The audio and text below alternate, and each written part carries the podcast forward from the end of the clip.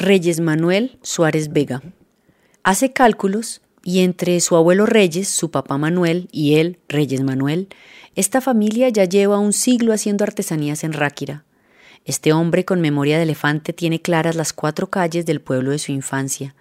También cuenta cuando eran cuatro los artesanos que trabajaban allí el barro, su abuelo Reyes, doña Elisa Rodríguez, don Laureano Martínez y don José Melo, y dieron inicio a la fama que hoy se imprime en este pueblo anaranjado.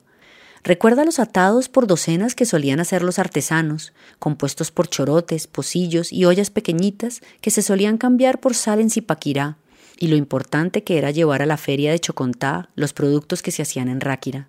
Como si fuera ayer, rememora cuando a sus siete años se sentó al lado de su papá para verlo trabajar e imitarlo. Con tan mala suerte, ríe contando, que resultó un muy buen alumno, así que empezó el régimen de la enseñanza y el trabajo, con madrugada a las 3 de la mañana para empezar la larga jornada de preparar desde muy temprano en junio las piezas de los pesebres navideños que los harían famosos. Se hincha de orgullo al decir que su papá fue condecorado por Artesanías de Colombia por sus vajillas esmaltadas raquireñas durante el gobierno de Alfonso López Miquelsen, y que también se inventó el marranito que hoy todos tenemos como alcancía, que don Manuel fue de los pioneros en hacer figuritas zoomorfas, caballitos principalmente, así como campesinas e hilanderas.